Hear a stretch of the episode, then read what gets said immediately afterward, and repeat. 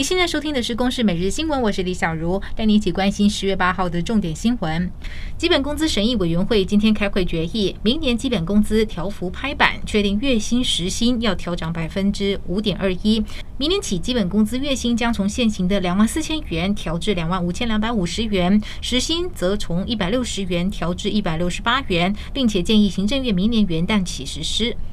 中央流行情指挥中心宣布，今天是国内连续第九天没有新增本土个案。新增的十二例病例皆为境外移入，另外有一例死亡个案。至于染疫的女副机师病毒基因定序今天出炉，确定感染 Delta 变异株，并且排除与先前本土群聚的关联。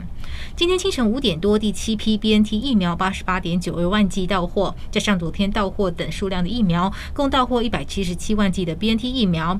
另外，行政院长苏贞昌也证实，还有一百一十万剂的莫德纳疫苗，现在已经从美国亚特兰大起飞，预计今天深夜就会抵达台湾。莫德纳疫苗第二剂，不少民众苦等不到，却传出台北市万华区某诊所以一剂六千元价格兜售。诊所强调是病患私下行为，经查该病患可能是透过排残剂的方式转售，目前已经将资料交给相关单位处理。而由于公费疫苗不能私下交易，台北市卫生局将调查，若有违法就开罚。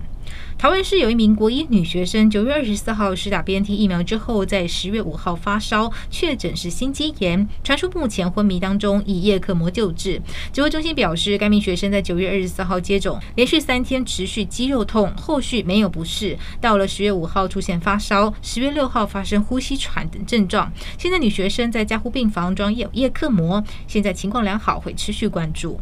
澳洲前总理艾伯特今天在玉山论坛发表演说，他表示，当当中国对台湾敌意日益增加，美国和澳洲不会袖手旁观，眼睁睁看着台湾被吞没。他将持续支持台湾参与 CPTPP，支持台湾维系安全，捍卫自由。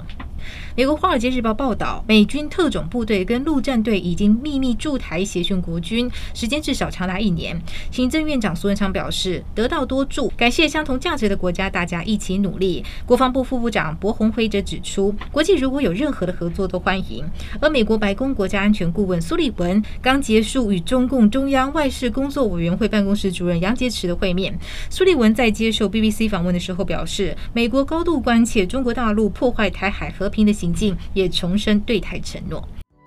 以上由公视新闻制作，谢谢您的收听。